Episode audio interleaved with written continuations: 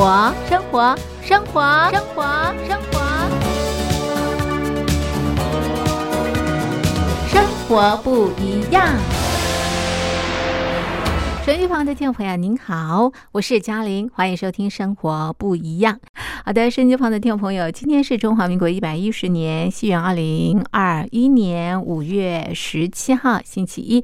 今天在《生活不一样》节目当中，我们进行的单元是新书阅览室。那么今天我们阅读的这本书很有意思啊，它讲的是法律。但是呢，提到这个法律呢，我们头都非常非常的大哦。那么我们的这个作者他是法官啊，那么他用呃非常生活化、非常鲜活的例子啊，那么来告诉我们在我们的生活当中处处都是法律。那么今天透过这本书呢，我们也来认识法官的工作。马上进入单元。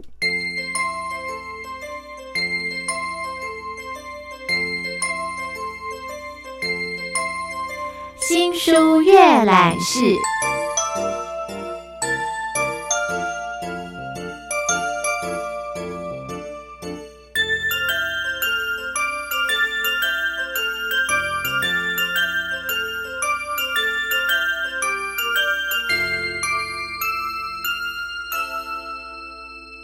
好的，手机旁的听众朋友，我们现在进行的是新书阅览室单元。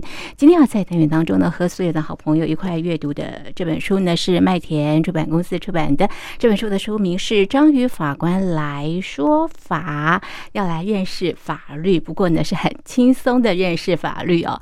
那么今天要在节目当中呢，我们邀请啊这本书的作者，也就是张鱼凤法官呢，到节目当中呢，来跟我们介绍这本书。同时呢，我们透过这本书呢，也来认识法官的这个工作啊。好，张法官你好，好啊，各位听众大家好。是这本书之所以啊，这个呃命名为《章鱼法官来说法》，跟你的名字相关嘛，对不对？哈，对，张鱼凤，对，从小我就是这个外号跟着我，那到现在长大了，大家都叫我章鱼，章鱼，那我也习惯了。嗯哼，所以《章鱼法官来说法》这本书很可爱哦，呃，都可以看到你们全家的身影哈。嗯，对，呃，你先生律师是，还有一对儿女啊，是的，是，然后呢，呃，他们都帮你写序了，然后呢，女儿写序的方式也非常的不一样，帮你画了一只很可爱的章鱼。对呀，他们都被我恐吓啊，是吗？女儿说：“妈妈，我帮你画图好了，是是，写字太麻烦。”我说：“好啊。”结果他就帮我画了一只章鱼，那我觉得他还蛮抓得到我的样子。是是，现在变成一个图章哦，是非常的可爱。好，我们来看看这本书《章鱼法官来说法》。提到这个法律哦，很多人都知道它很重要，可是呢，我们都读不懂。对啊，其实法律它是很抽象的文字啦，每一个字都是中文，但是连在一起，大家就不知道他在说什么。每个字都看得懂，连在一块看不懂。我先生在讲说，他我很喜欢读的新诗，他看的感觉也一样。嗯嗯，他读法条他听得懂。他说那个新诗为什么要把一篇文章拆成一段一段的来看？啊，再次吐槽他一下，我已经习惯了。真的被你卖了，李先生。好，所以有这个法官，你写这本书其实就是要告诉大家，法律没有那么难懂，对不对啊？其实三年前开始写专栏，你是因为有了专栏才开始有这本书吗？是的，当时因为呃罗刘兆仪小姐哦，大家知道她是那个我爱你学田的负责人，嗯嗯，她在联合报副刊有一个专栏，她就邀请不同工作的岗位的人来讲一下教育的问题。对，那刚好他就。来叫我谈谈，说，哎，校园的法治问题，你来写一篇吧。嗯嗯，那一次我就，哎，我来写写看，就跟他类似对话式的方式写了一篇。写完之后，这个联合报的编辑就非常有眼光，他说，哎，法官你写这个蛮好玩，你要不要来固定写一篇？嗯，那我想说也好，判决书天天在写嘛，对不对？那写一篇专栏，一个月才一篇，是应该没什么问题吧？是哇，结果从此就拼命的每个月就熬熬出一篇来，然后熬了三年，所以。那这一次刚好累积的这样子的篇数以后，麦田出版社也是另外一个会员独具的人，他就觉得说，哎，你这本书可以拿来一起出版，很适合全家一起阅读。嗯，集结成书了，是好。那所以哦，这个呃法官呢是一边写判决，一边写专栏哈。是我左手写，不是，应该是说都是两只手，八只手好了，八只手。哎，写判决跟写书很不一样哎，谈谈你的心情吧，差别在哪里？其实这就是好像光谱的两端哦，在判决书的文字，然后它非常需要证据，它必须要再三斟酌，对，然后要配合每一项证据写，嗯，但是内心有很多澎湃的想法，其实可能不能够在判决书上太表现出来，对，因此我觉得这个专栏给我一个很好的另外一个空间，另外一个光谱的一端，嗯，每次我写判决写的很累的时候，我都用这个。来安慰自己说没关系，判决写完之后，我就可以来写专栏的文章了。所以其实这边这个专栏给我很大很大的一个呃另外一个桃花源吧，这样讲是写判决跟写专栏心情也格外的不同。对。因为我写专栏的想法就是说，其实我在判决书，判决书其实也是一个对话的工具，就是我告诉你们，你们的证据在法庭上我怎么采取，然后为什么会得到一个这样的结论的判决。可是，在专栏这部分的话，我更想要用。比较平易近人的方式来告诉所有看这篇文章的人说，其实大家不要觉得法律很难、很艰深、很遥远。其实我们开门就是法律，我们每天的生活都跟法律有关，even 在家庭里也是有关系。那这些法律难道真的跟现实生活差距这么远吗？或者说它只是一个很严厉的、很很恐怖的工具，要叫大家不能做这个、不能做那个，做了那个要被判刑，做了那个要被处罚吗？其实法律不是这样。在我而言，我觉得法律是一个。最大的公约，也就是说，它是一个游戏规则。嗯，在很多领域里面，其实你只要遵守这个游戏规则，你保障了自己的自由，你也维护了他人的自由。是法官，那我们举个例子，你刚刚提到，其实法律啊，在我们的生活当中，对不对？离我们非常非常的靠近的。我们举个例子来说明到底有多近？嗯，非常近啊！早上一起床，怎么了？有法律吗？啊，有啊。如果怎么说？妈妈叫小孩子起床，小孩子就会说：“妈妈，你不要吵我。”那为什么呢？说你这样子会让我睡不饱，会伤害我的健康权。啊，这个极端啦！哈，我是指说，比如说，好小朋友好了，每天早上去买早餐，对。到 seven eleven 去挑，是。要到某家超商去买早餐，对。结果喝了牛奶以后肚子不舒服，嗯嗯，那他这个时候怎么办？他可能就觉得说，哎呀，倒霉嘛。是，可是实际上这就是消费者保护法要管的范围。哦。even 你是。七岁的小孩，现在都会自己去 seven eleven 呃去超商拿东西，是是。那再来就是爸爸出门开车，他呢变换车道的时候正在想事情，所以忘了打方向灯，结果后面有个检举达人就把他这个行为。录影下来检举是那妈妈呢？妈妈上菜市场去买菜，哦，结果走进这个超级市场的时候，地板是湿滑，没有注意到就滑了一跤。嗯，就类似这样子的生活大大小小的事情，其实每一件都跟法律有关系。但是是不是就是说这些法律一定要懂得这个法律哪个条文哪一条才可以主张权利呢？其实不是的。所以你只要一般的判断，比如说妈妈跌倒，跟小孩子吃东西吃拉肚子，大家的想法都会觉得，哎，应该有一个人来负责吧？为什么？因为我受到损害了。是啊。那谁造成我的损害？我们就把这个源头找出来。找出来后就问他说：“你怎么办？你要赔赔什么？这个。”赔这件事情，就是说，到底要赔我的健康，还是要赔我的钱，还是要赔我呃付出的医药费等等？所以只要你你，其实我刚才就在讲民法一百八十四条以下的所有的条文，已经是法条啦。对，但实际上你都听得懂啊，听得懂啊，很白话啊。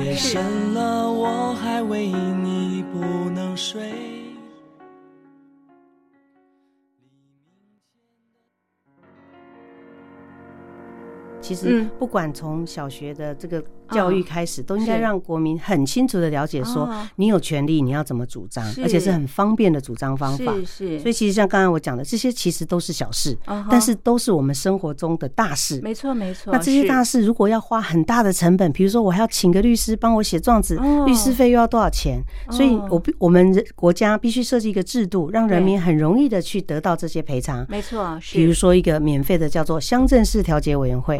我想大家应该不大知道这个地方，不知道这什么地方啊？啊，比如说我们现在所在的大安区、中正区，我们有区公所。啊，那你有一个简单的车祸的损害赔偿，比如说可能是几千块的呃修车费，额度不大。对，嗯，那你又不知道到法院去很可怕，你怕走错了，万一被关起来怎么办？对啊，好恐怖啊！状子也不会写。是，其实你只要到各区公所去进去，告诉他们说，请问我要调解，我要怎么办？哦，你可以申请调解。哦，那申请调解所对，到申请调解是免费的，是是不用钱。那谁来做这件事情呢？我们社会上有很多的好心人，他们呢可能是退休的老师，可能是邻里长，可能甚至是正在职业的律师，他们都愿意付出这样的时间在那边担任调解委员。啊哈，那调解委员其实简单的讲，他就是民间的法官。嗯好，那我们当两造有什么任何争执的时候，跑去申请调解，调解委员就会。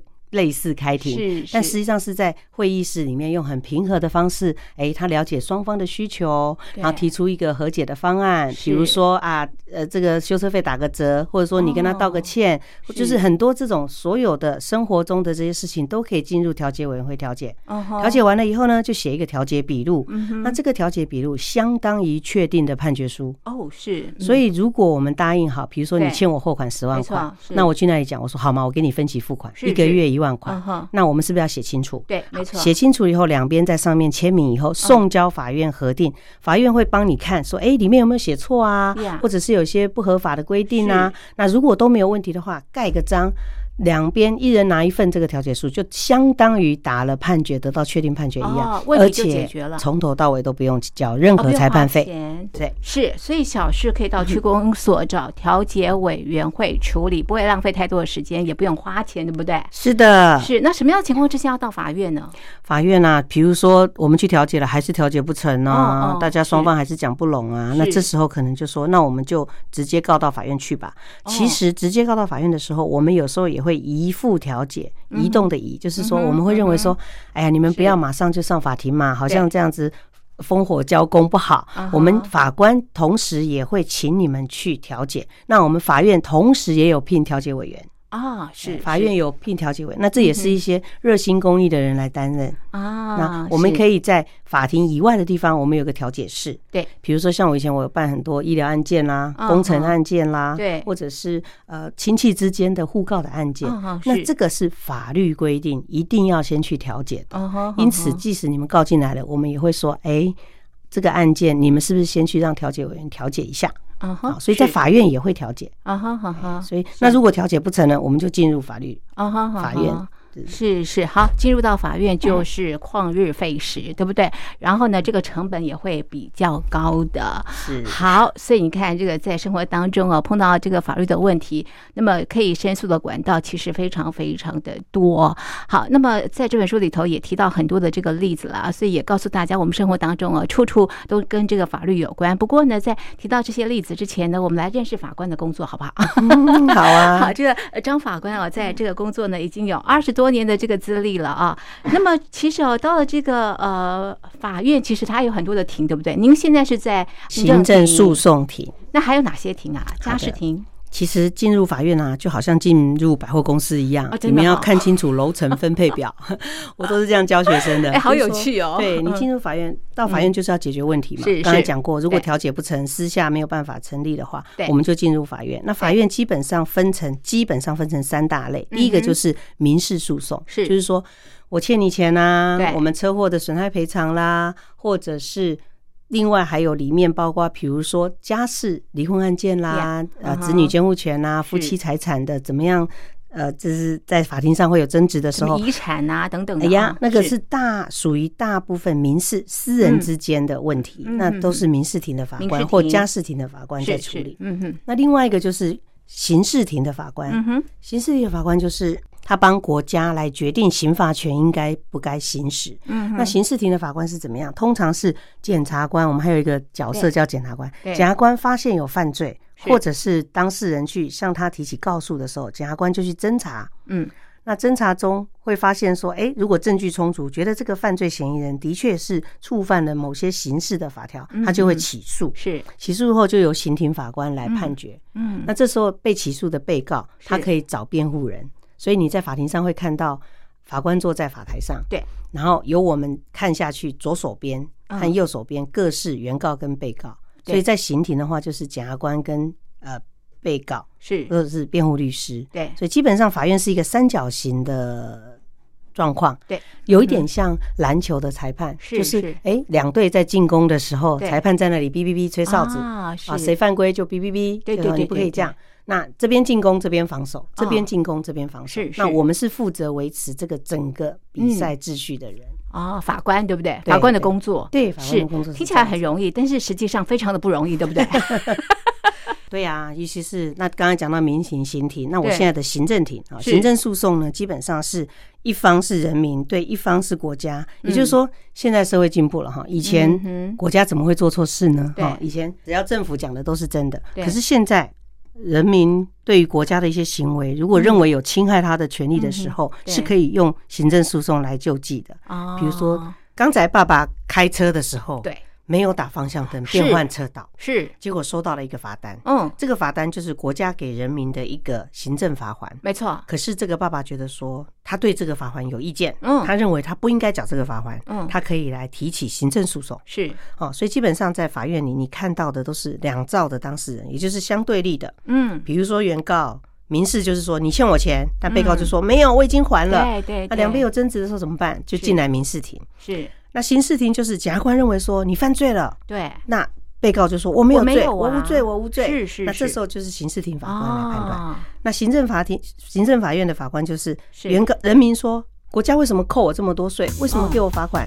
我不要，我不服。那行政机关就出来说，哎，你依照法律你就应该这样的处罚，或者是行政法。那这时候就由行政法庭的法官来判断。嗯，基本上分成这三大类。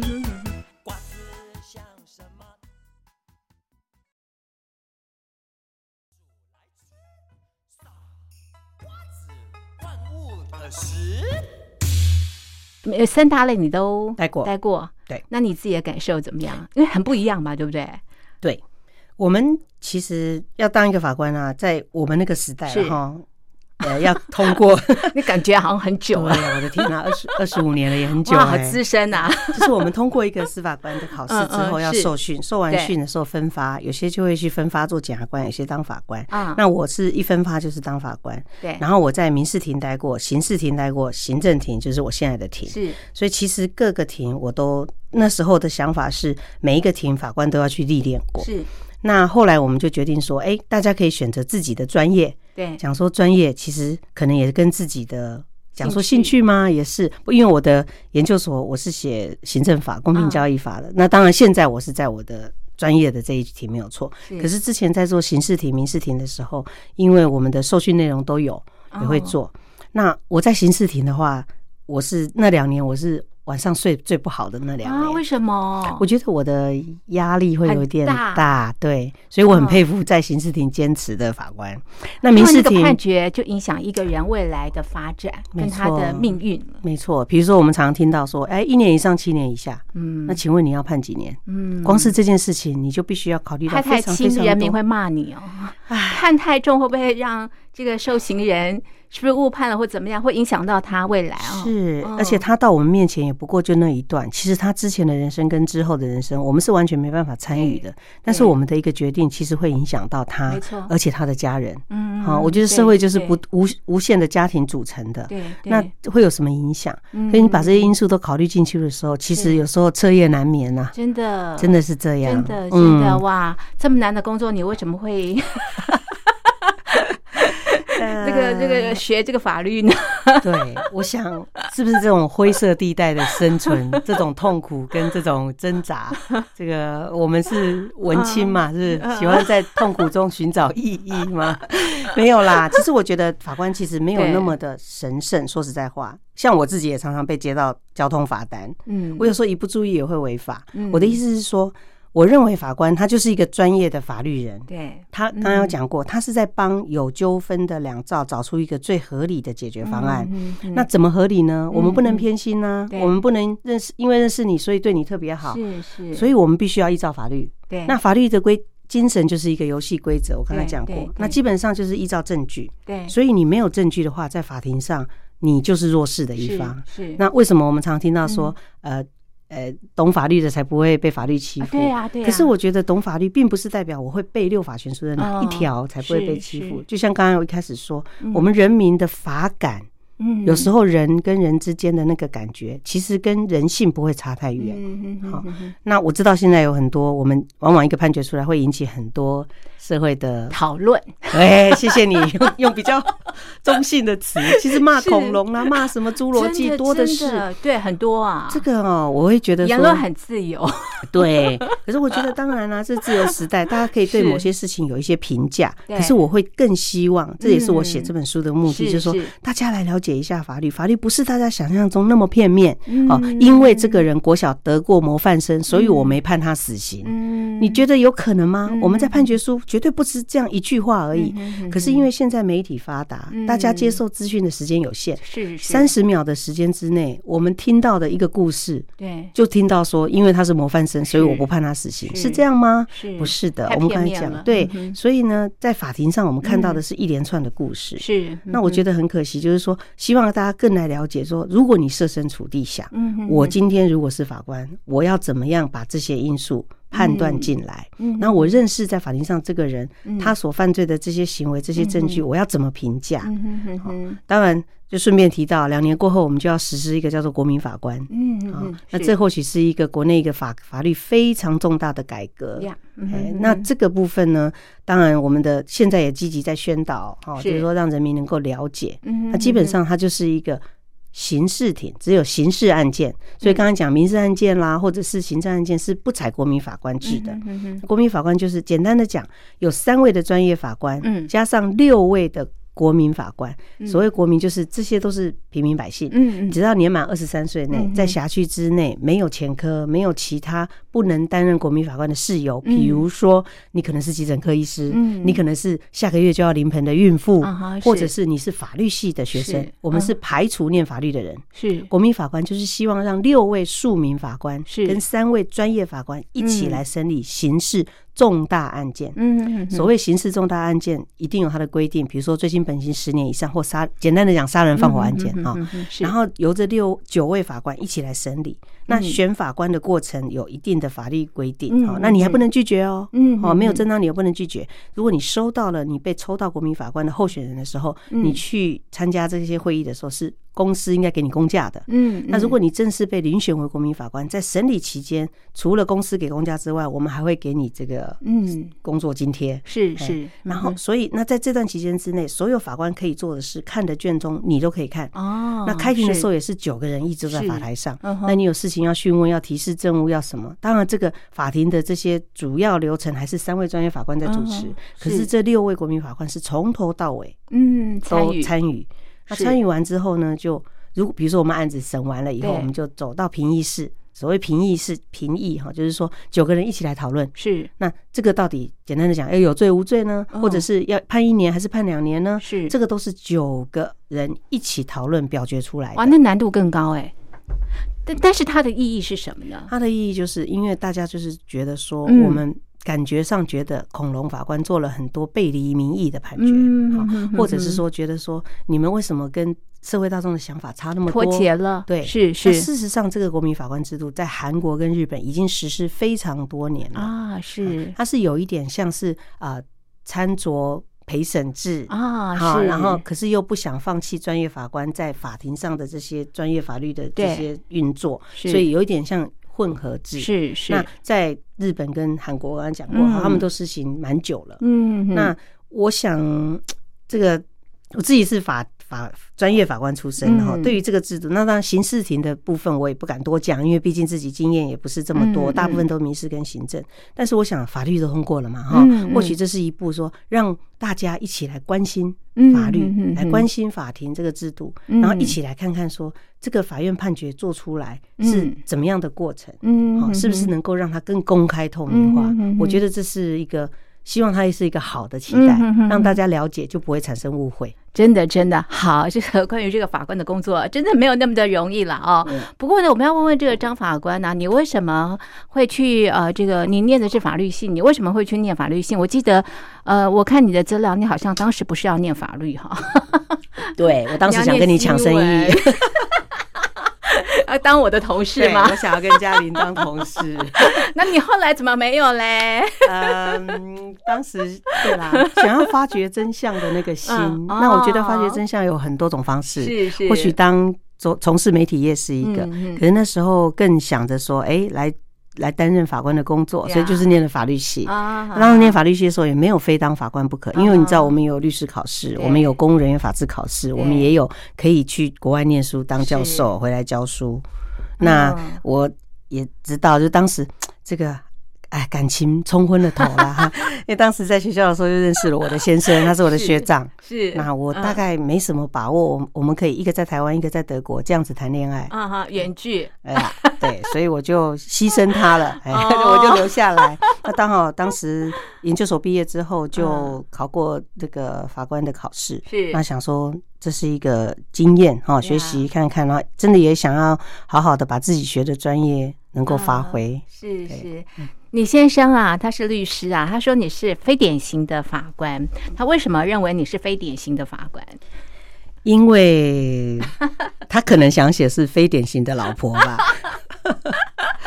这个一般老婆会做的事我都不会做，然后这个一般法官不可能不想去做的事我都在做。嗯嗯 Maybe，比如说，我觉得写文章很重要。对对，比如说，我觉得到山上跟原住民是做朋友，去认识这些很重要。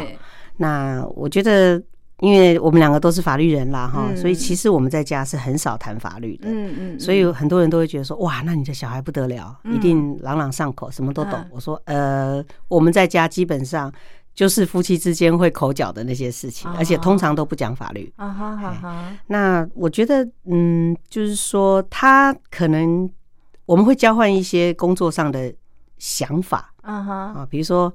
他可能当我会看着他当律师的辛苦，我会了解。那他应该也会比较知道我法官工作的无奈哦啊。不过我在书上也有写一一篇叫做回避嘛，啊，嗯大家知道，就是说基本上法律有一个规定的制度，因为我们法律人近亲繁殖蛮多的，也就是配偶一个是法官，一个是律师的蛮多多。那基本上我们在嗯法院，我们都不会让这种事情发生。啊，要回避，对呀，否则我嗯实在很想在法庭上好好教训他，因为唯一可以这样子大骂他。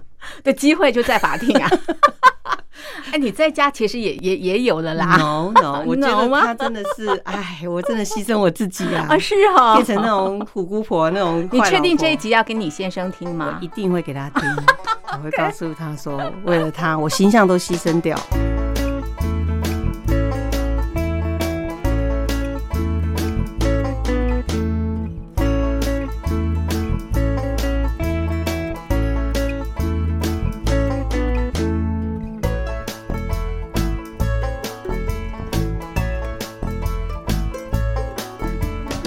好的，手机旁的听众朋友，今天啊，在新书阅览室单元当中呢，我们一起阅读的是章鱼法官来说法，邀请的是啊作者，那么他也是啊法官张玉凤张法官。那么今天啊，除了认识法律之外呢，我们也认识法官这个工作，非常非常有意思啊。在下个礼拜的节目当中呢，我们会再次邀请啊张法官，那么我们啊会啊更啊贴近生活的一些这个法律啊，介绍给所有的听众朋友。所以啊，下个礼拜的节目当中，请所有的好朋友继续和我们一块来阅读张宇法官来说法。好的，那么今天的生活不一样就进行到这里，非常谢谢您的收听，我是嘉玲，我们明天见，拜拜。